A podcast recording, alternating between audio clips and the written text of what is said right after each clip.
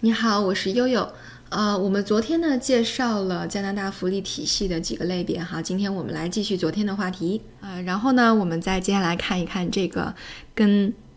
看病相关的。看病相关的就是所谓医疗保险了。医疗保保险呢，这个加拿大也一向是以它声称的这个免费医疗闻名的，对吧？那么实际上，加拿大每个省都有它自己的医疗保险计划。呃，差不多政府每年是有四十八亿加元的预算是用在医疗福利方面的。那么像我们这种情况哈，你拿到了这个医疗卡以外，呃，除了牙科和眼科，那么病人看医生是不需要支付诊金、化验化验费、住院和手术费用的。那么对于小孩来讲啊，一方面生孩子是免费的，一方面如果孩子看病的话，处方药也是免费的。啊，那么对于老人来说，处方药基本上也是免费的啊，所以实际上，一旦呃生了这个比较严重的病需要住院以后，呃，那么涉及到检查了，涉及到呃诊断了，涉及到住院了，甚至涉及到护理你的护工的费用和你的餐饮费用都是免费的啊，所以这就是悠悠说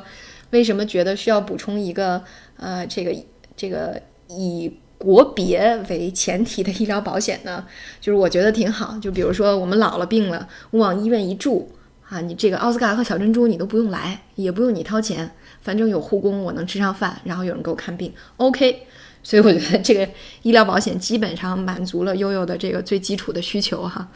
那么还有呢，就是呃会有一部分患病津贴，就比如说你需要。呃，你受伤了，或者你得病了，或者就是因为疫情需要隔离了，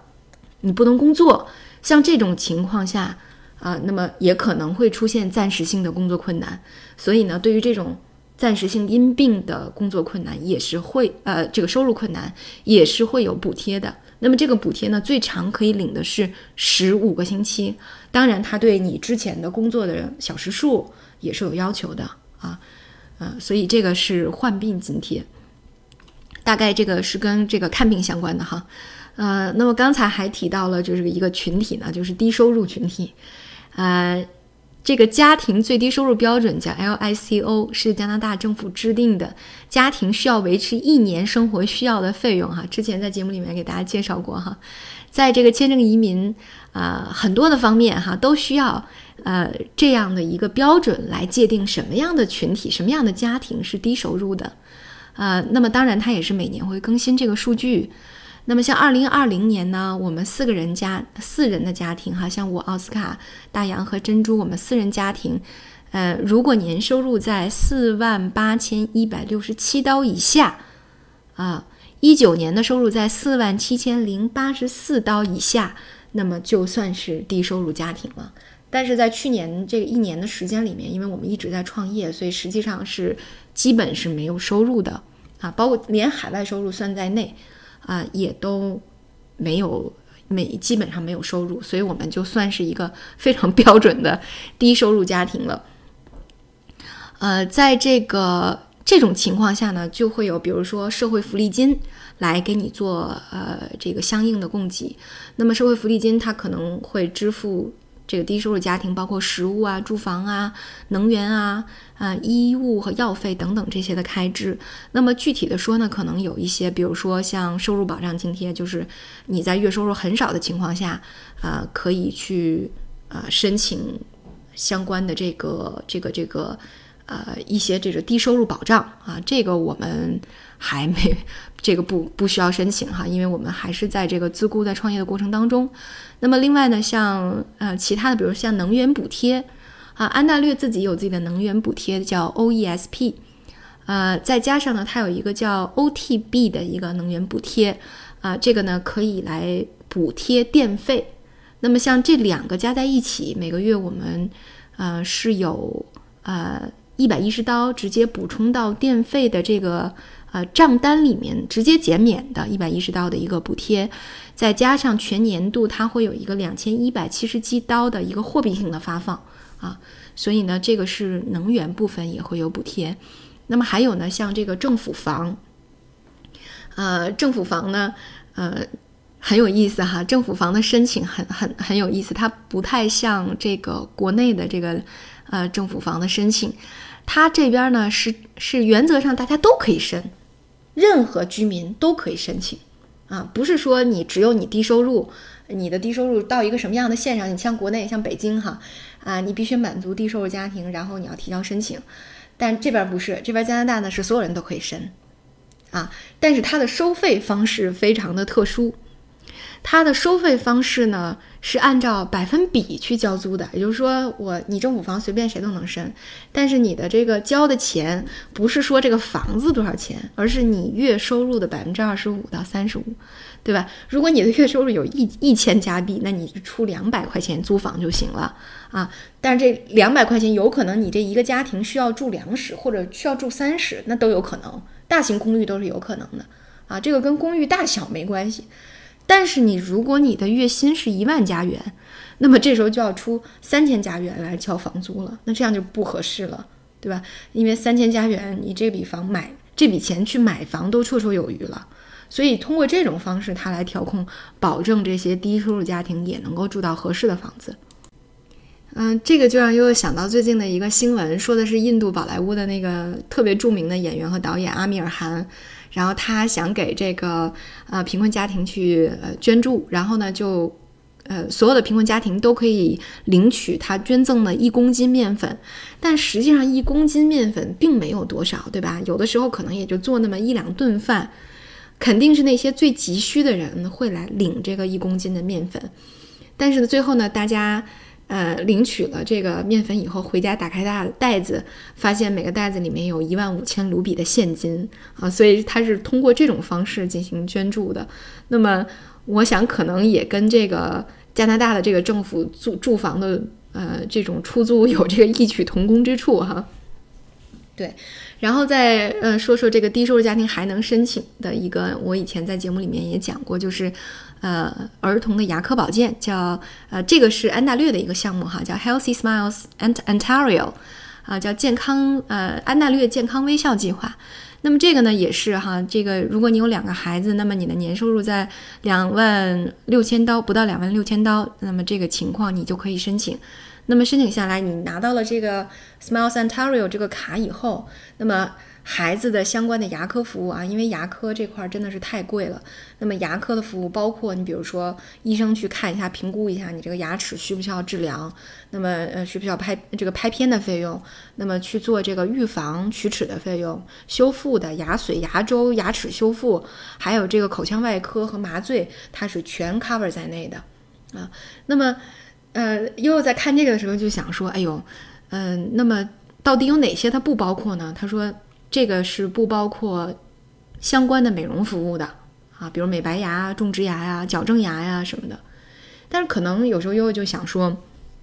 那对于青少年来说，矫正牙现在几乎是每个孩子都要面对的哈。那而且呢，这个钱真的无论是在加拿大还是在。国内也真的是分分钟掏空你钱包的这么一个趋势，对吧？就即使是传统的这种钢丝牙套，大概呢在加拿大的这个费用也是在五千到六千加币左右。那透明的那种呢就更贵了，那可能在六千到七千加币左右。而且呢，这个费用还不包括说我给你拍片儿啊，我给你拔牙啊等等的啊。而且呢，大部分如果你自己去买牙医保险福利里面也不包含这类的矫正。那这些青少年去做。牙齿的矫正基本上都是父母自掏腰包，但是呢，查询以后发现，如果你的孩子呢在十四岁以下，而且确实需要做牙齿矫正的话，那有一个叫 Smiles Canada，像加拿大微笑的这种福利政策也可以申请啊，只不过它的申请可能不像那个 Ontario 呃 Smiles Ontario 那个那么容易哈，填个表就申请了，这个可能就是需要呃医生呃出具一些这个。呃，诊断证明和这个拍片儿啊，包括你的年收入啊，这些证明都是要的，都是比较繁复的。但是从这个上面呢，我觉得也能反映出来，就说只要你目前的收入还不允许，而你有又有这类似的这种必要性的需要，那么实际上加拿大你你去找一般都是有的。甚至呢，像奥斯卡的情况哈，奥斯卡特别爱出汗，呃，有一次我就很无聊，就在 Google 上搜。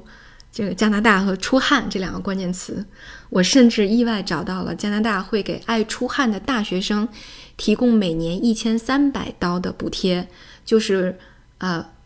防止他们由于这个总爱出汗受别的小朋友嘲笑而不愿意去运动啊！我觉得这我的天呐，这就是我们家的特殊情况，怎么这种情况居然真的还有这种福利体系的照顾？所以大家可以看出来，真的是各种各样的。呃，福利这个名目都是有的哈，大家大开脑洞都可以去找适合自己的情况的。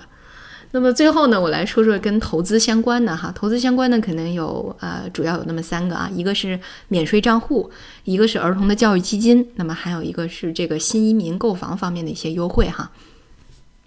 那么从免税账户这块来说呢，这个呃每年呢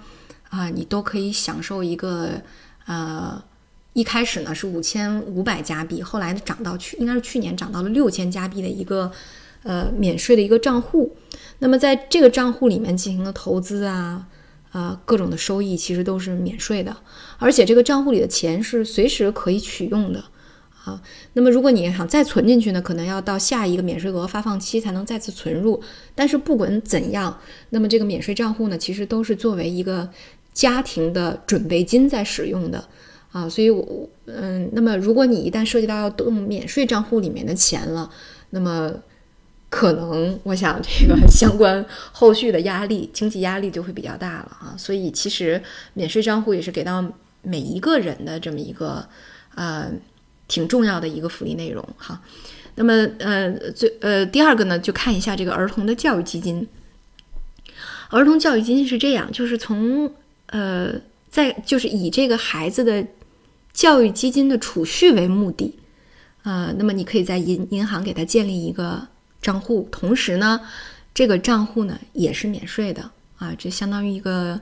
呃基金吧。那么每个孩子的呃是就是也就是每每年你存到一个就是和呃怎么说呢？就是我们每年会给孩子存两千五百刀啊，因为除了你自己存的这一部分钱以外呢。呃，联邦政府还会，呃，给你做一个叫加拿大教育储蓄补助金的配资，也就是说，他会根据你存的钱，给你配配资百分之二十。也就是说，如果你存了呃两千五百刀的话，他就会给你配五百刀，啊，或者说你存两千刀的话，他就会给你配四百刀。那么，当然呢，这个。呃，你自己存钱是没有上限的，但是它的这个配资是有五百刀上限的哈，啊，所以像我们这种经济比较紧巴的，目前我们每年就是还按照两千五百刀给孩子们做这个教育的储蓄，啊，呃，刚才也说了，这个年度是没有上限的，对吧？就是你在年度上你给孩子们的存款是没有上限的，但是呢，你这个一个孩子。呃，能够得到的配资的补贴是有上限的，这个补贴呢是七千五百加元啊。